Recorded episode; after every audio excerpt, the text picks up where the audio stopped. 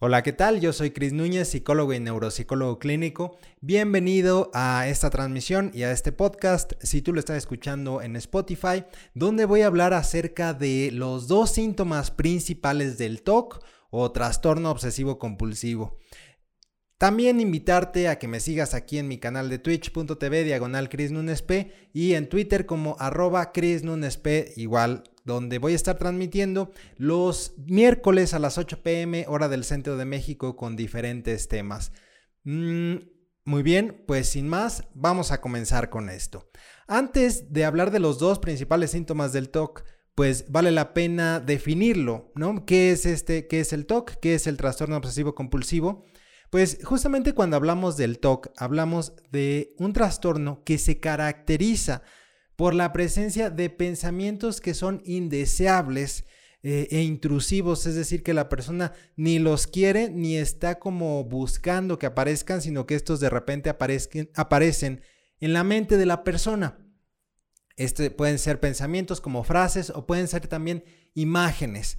Después de estas imágenes o pensamientos que aparecen en la mente, lo que viene a continuación es una acción aparentemente que escapa al control de la persona, una acción aparentemente incontrolable, eh, que tiene como fin tratar de neutralizar ese pensamiento eh, negativo, ese pensamiento indeseable, ese pensamiento desagradable, eh, a través de que yo realizando esa acción lo que voy a hacer es tratar de bajar la ansiedad que me produce. Por ejemplo, un pensamiento del TOC, voy a hablar de los diferentes pensamientos, pero vamos a decir uno, un ejemplo es en mi mente aparece el pensamiento de que mis manos están llenas de gérmenes o de microbios. Y ese es el pensamiento.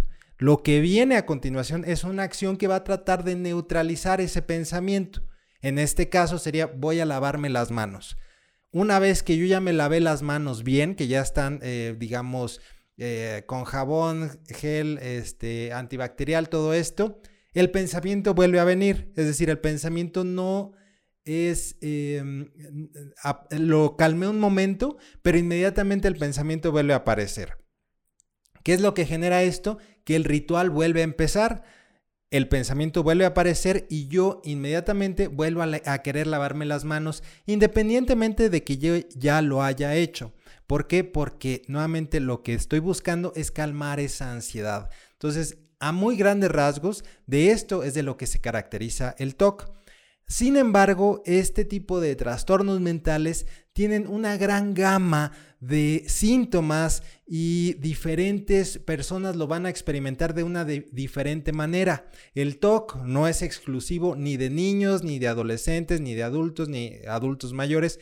Todas las personas pueden presentarlo. ¿sí? Eh, se estima que más o menos se presenta como en, en la adolescencia, como aparentemente como a los 18 o más años pero no hay este, una razón por la que los niños no puedan tener este tipo de diagnósticos. Pero en todos ellos, en todos los pacientes con, con este trastorno del TOC, hay dos síntomas que son los que en general aparecen más. ¿Y cuáles son estos, este tipo de síntomas? Bueno, eh, el primero de ellos es la sensación o el pensamiento o de, de estar incompleto esta sensación de incompletud, vamos a decirle así, eh, porque se traduce de, incompleteness, que es eh, como se describe en, inglés. Pero ¿qué es esta sensación? No es otra que la sensación o el pensamiento de que no está bien hecho algo, de que no está elaborado de la manera correcta, de que no se hizo bien, de que algo me falta o de que algo podría simplemente estar mejor. Vamos a poner un ejemplo porque esto parece como muy, muy abstracto, pero ese tipo de, sensación viene desencadenada por diferentes gatillos. Pueden ser visuales, pueden ser auditivos, pueden ser eh, táctiles. Eh, en este ejemplo te lo pongo así. Imagínate que tú ves, estás organizando el librero y entre dos libros grandes, entre dos libros eh, más grandes y gruesos, hay un libro pequeño. Y entonces en tu mente aparece el pensamiento de que ese libro pequeño debe de ir en otro lado, debe de ir a la izquierda, a la derecha, tiene que ir en un orden para que esté correcto, porque si no está correcto yo no me siento bien, yo siento que no está hecho de la manera como debe de hacerse. E inmediatamente lo que hago es agarrar el libro y cambiarlo. Bueno, esta sensación de, estar incompleto, de que algo me falta, es una de las principales características del TOC. Y ahorita te, te puse un ejemplo visual. Hay muchos de ellos. En ocasiones los pacientes con TOC pueden, por ejemplo, ver eh, quizá que se coloca un vaso y el vaso no tiene el portavasos en el lugar adecuado, ¿no? Y entonces inmediatamente se tiene que reacomodar y reacomodar y reacomodar hasta que esté en el lugar que parece correcto. Aunque este tema de lo que es correcto o no, en realidad solamente aparece en la mente de la persona. Hay también estímulos auditivos que pueden eh, generar esta sensación de que algo falta o de que está incompleto. Piénsalo como que estás escuchando una canción, eh, no sé, estás en el, en el automóvil, está prendida la radio, se está escuchando una canción y entonces, antes de que la canción acabe, se apaga el coche e inmediatamente se apaga la radio. Entonces, esa sensación de, ah, me hizo falta la música, me hizo falta que se acabara la canción para yo sentirme a gusto y vuelvo a prender el coche y que se ponga la, la, canción hasta terminar el coro, digamos. Entonces, eso también puede ser un estímulo auditivo. Incluso hay sensaciones táctiles. Eh, quizá esto vaya más con los síntomas del TOC. Traté de poner ejemplos con los que quizá cualquier persona nos sintiéramos familiarizados a pesar de no cumplir con el diagnóstico porque nos ha pasado. Pero eh, hay sensaciones táctiles. Por ejemplo, yo puedo tocar una, tocar la mesa, tocar el escritorio, tocar este micrófono y siento que me faltó tocarlo por completo, ¿no? Yo toco una, una parte, pero digo, ah, me faltó algo. Sí, me siento que me, está faltando ese, eh, e, el tocarlo de manera correcta.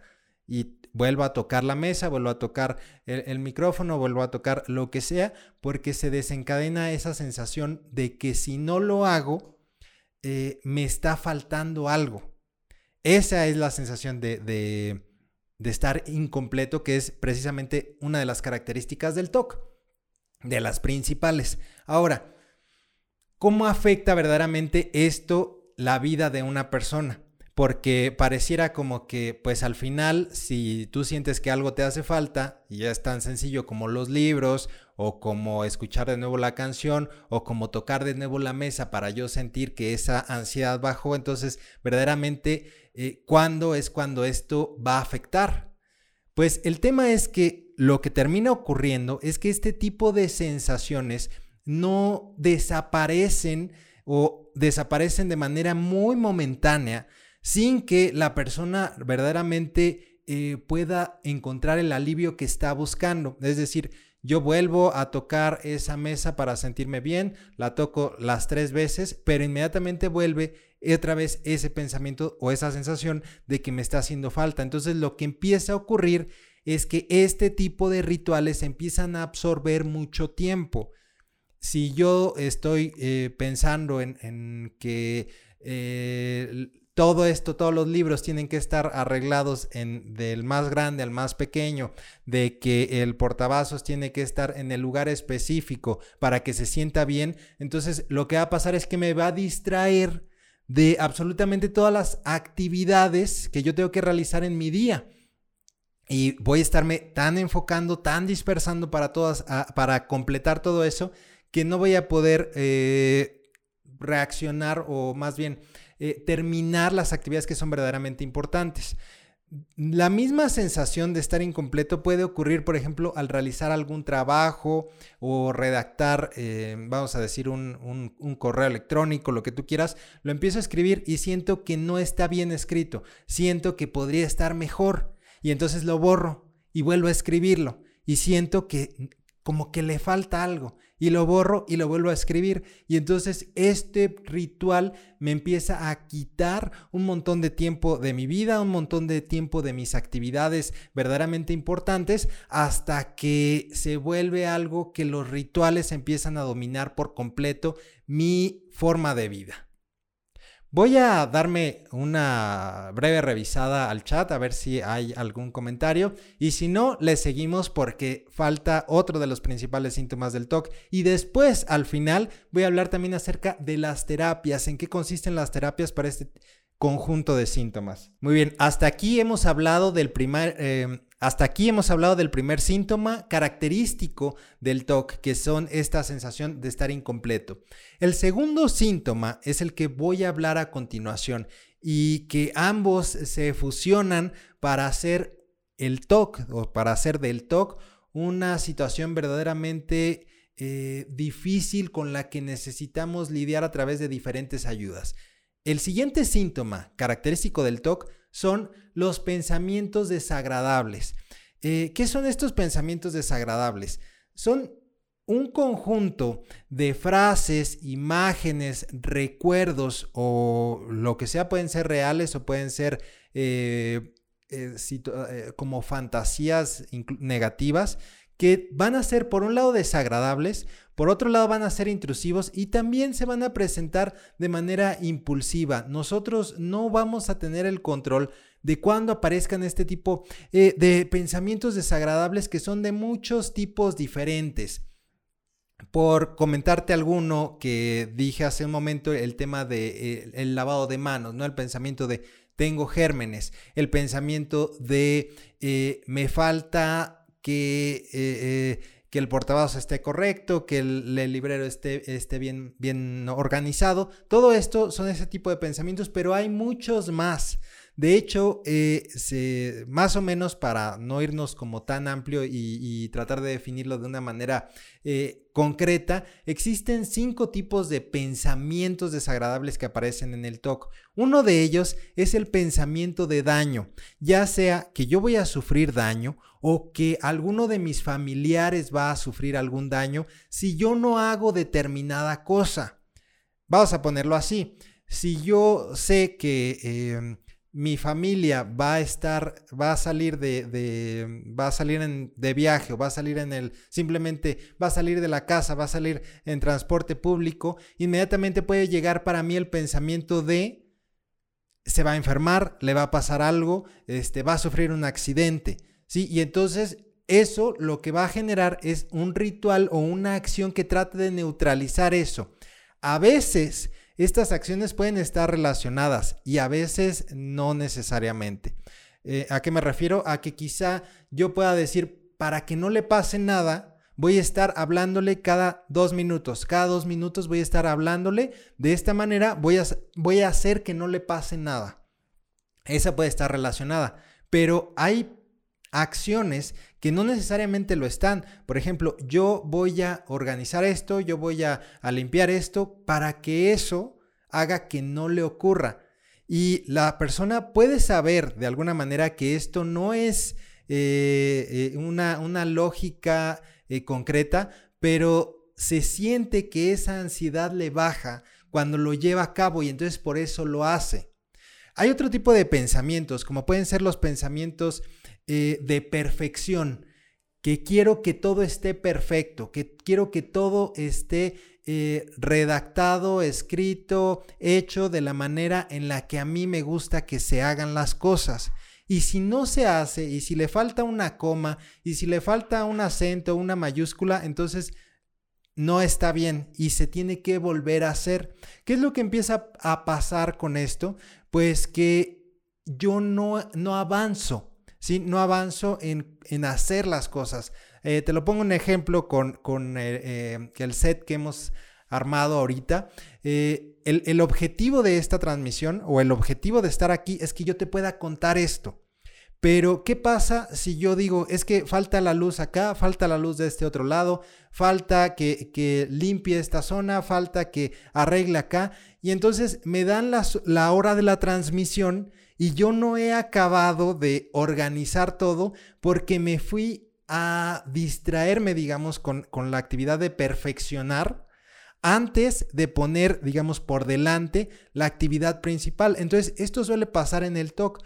Me distraigo de alguna manera porque todo sea perfecto y lo postergo tanto que termino no haciéndolo. Otra de las... Eh, sensaciones o, más bien otro de los pensamientos es el pensamiento de control. Ya sea que eh, voy a, descontrolarme yo o que voy a o que algo se me va a salir eh, de control. Por ejemplo, eh, la sensación de que necesito tener todas mis contraseñas escritas en una libreta para tenerlas en control porque se me pueden olvidar. Necesito que todo, este, guardar absolutamente todos los documentos que me dan porque puedo perder una información que me era importante.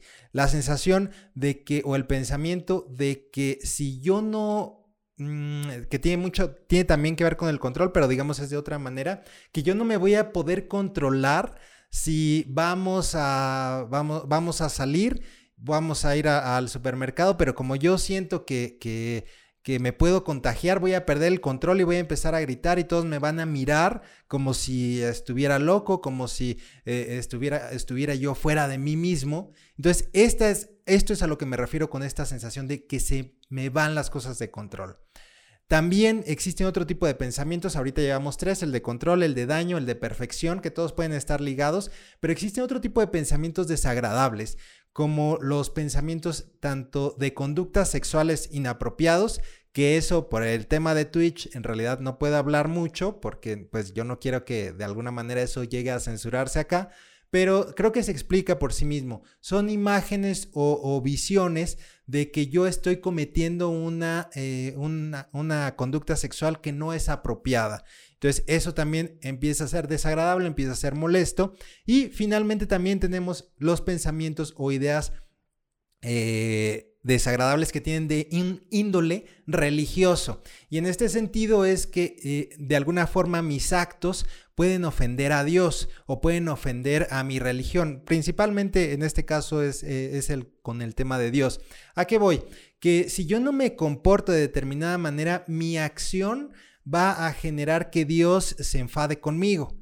Y que si yo no estoy, eh, eh, simplemente aquí se vuelve un, como un círculo, porque entonces yo tengo un pensamiento desagradable, ¿no? Yo tengo un pensamiento de que voy a hacerle daño a alguien más, o tengo el pensamiento de una conducta sexual inapropiada, y entonces llega también el pensamiento de índole religioso, diciéndome que ese, al yo pensar eso, pues inmediatamente estoy ofendiendo a Dios, estoy ofendiendo a, este ser supremo y entonces esto genera más culpa. ¿Por qué? Porque empiezo yo a, querer tratar de controlar y al ver que no puedo, entonces yo soy un pecador o soy un eh, desgraciado o soy un pervertido. Y todo esto a causa de qué? Simplemente de un montón de pensamientos que son incontrolables. Mm, ¿Cómo afectan mi vida este tipo de pensamientos? Además de que, eh, de todo lo que hemos dicho, porque quizá se entiende mucho más la, eh, el tema de, los, de la sensación de cómo estar incompleto va generando rituales para tratar de estarlo y entonces eso me quita tiempo, pero los pensamientos desagradables ¿Cómo verdaderamente afectan mi vida? Pues el tema es que yo empiezo a consumir un montón de tiempo utilizándolo para analizar este tipo de pensamientos o para tratar de a veces debatirlos o intelectualizarlos. ¿Qué quiero decir con esto? que me llega el pensamiento y yo inmediatamente empiezo una especie de debate con mi mente tratando de decirle eh, que, que, yo no soy eso, que yo soy una buena persona, que yo este, eh, nunca haría daño, que nunca me harían daño, etcétera, que mi familia va a estar bien, pero mi mente me da muchos más argumentos de por qué yo estoy equivocado. Mi mente es una máquina de debatir y nunca le voy a ganar una conversación, una pelea, nunca voy a ganar una lucha contra mi mente. Y lo que genera todo esto son simplemente que yo trate de controlar este tipo de pensamientos que son por definición incontrolables e intrusivos y lo que empiezo a hacer es más rituales, más rituales que los prevengan, más rituales que me digan a mí que eso no va a pasar, que eso no está ocurriendo de verdad y así el tiempo que yo estoy, por el que estoy disponiendo para mis actividades de la vida cotidiana, se empieza a ver mermado y consumido por tratar de controlar los pensamientos que no están bajo mi control. Vamos al último punto, ya hemos hablado de los dos síntomas que son las características principales eh, del TOC. El primero es esta sensación de estar incompleto, el segundo son los pensamientos desagradables y ahora vamos a hablar rápidamente acerca de lo que son las terapias o en qué consisten las terapias para eh, tratar este tipo de, de padecimientos. En principio, siempre tenemos que irnos a la premisa de que en salud mental va a haber siempre un conjunto de dos principales elementos. Uno es la terapia farmacológica, es decir, los medicamentos, y por otro lado, las psicoterapias. Ahí también habría que incluir el apoyo, buscar el apoyo psicosocial, que es esto, buscar incluir a la familia o, buscar incluirme en grupos o buscar incluirme en actividades que eh, con más personas que estén de alguna forma familiarizados con este tema, porque eso también es una fuente de apoyo. Pero ahorita vamos a hablar eh, principalmente de esta eh, forma de psicoterapia que busca apoyar a los pacientes que tienen TOC. sobre el tratamiento médico, lo único que les puedo decir y que en lo que, porque no quiero profundizar mucho en ello, es que los tratamientos que se dan son a través de antidepresivos y que muchas veces los pacientes con TOC deciden o eligen o buscan no tomar medicamentos porque creen que esto los hace débiles, creen que esto los hace vulnerables, creen que los hace menos y o creen que les va a generar alguna adicción. Y realmente eh, el tratamiento médico del TOC no eh, incluye nada de eso, es eh, mucho más, este, voy a decir, benévolo y con muchos menos efectos secundarios de los que el paciente puede creer, pero digamos que es una parte. La otra parte es la terapia o la psicoterapia, eh, que está enfocada sobre todo en el manejo de estos dos síntomas que son eh, la sensación de estar incompleto y los pensamientos desagradables. Hay una técnica que se llama, o bueno, más bien un enfoque de psicoterapia que es la terapia cognitivo-conductual y de ahí se derivan, digamos, varias técnicas. Eh, la psicoterapia tradicional, vamos a llamarla acá, donde es a través del habla, a través del discurso, a través de estarlo platicando, puede ayudar también al paciente con TOC, pero muchas veces lo que buscamos es que las terapias tengan un efecto lo más eh, rápido que se pueda. ¿Para qué? Para que el paciente no se desespere y no deje de de, precisamente tomar sus terapias. Entonces, uno de los enfoques específicos para el trabajo con el TOC se llama la, bueno, es, un enfoque que se llama la exposición y prevención de la respuesta. Esto, exposición y prevención de la respuesta, eh, prácticamente en el nombre, ahorita que lo empiece a desglosar, les va a quedar muy claro. La primera fase de esta terapia de exposición y prevención de la respuesta, la primera fase es que la persona se le va a invitar a no evitar este tipo de pensamientos desagradables o sensaciones desagradables.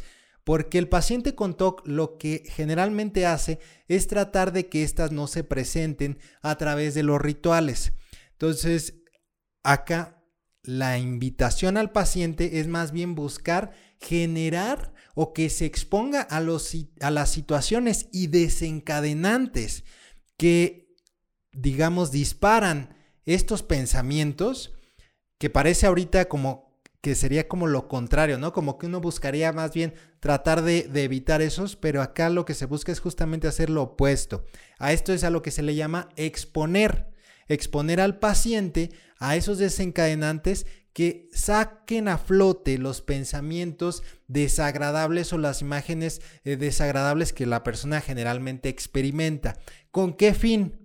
Pues que si una persona ya sabe de antemano que se van a desencadenar este tipo de pensamientos, ahora lo que sigue es que yo ya estoy en un ambiente donde sé lo que va a ocurrir.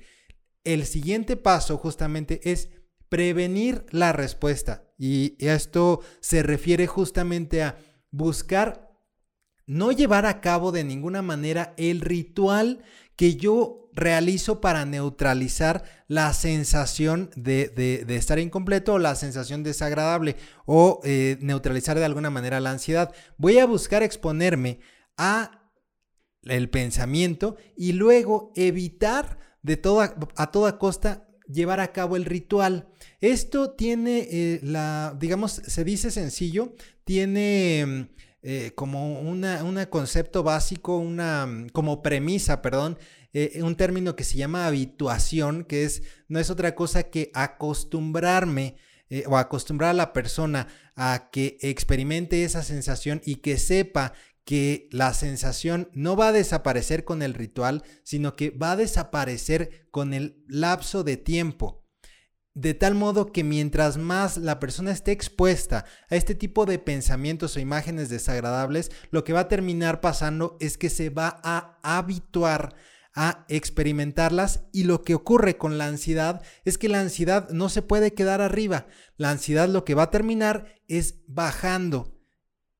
Posteriormente, después de mucho entrenamiento, después de, mucho esfuerzo, y eh, del acompañamiento terapéutico correcto, la idea es que el pensamiento no va a desaparecer, sino que lo que va a desaparecer o lo que vamos a tratar de escoger controlar es no llevar a cabo la acción neutralizadora. Esto, digamos que se apega mucho a la terapia de aceptación y compromiso de la que aquí he hablado durante mucho tiempo, eh, porque tiene como este enfoque de justamente permitirle al acepto, a la persona aceptar que ese tipo de pensamientos van a ocurrir, pero que si bien los pensamientos son incontrolables, lo que no es incontrolable es mi forma de actuar para con ellos. Muchas gracias por haber visto o escuchado este contenido. Eh, te recuerdo que todos los miércoles a las 8 pm hora del centro de México voy a estar transmitiendo en vivo en mi canal de twitch.tv diagonal Chris Nunes P. Sígueme en Twitter para que no te pierdas este, los anuncios sobre los temas que vienen. Gracias y nos vemos o nos escuchamos en el próximo video.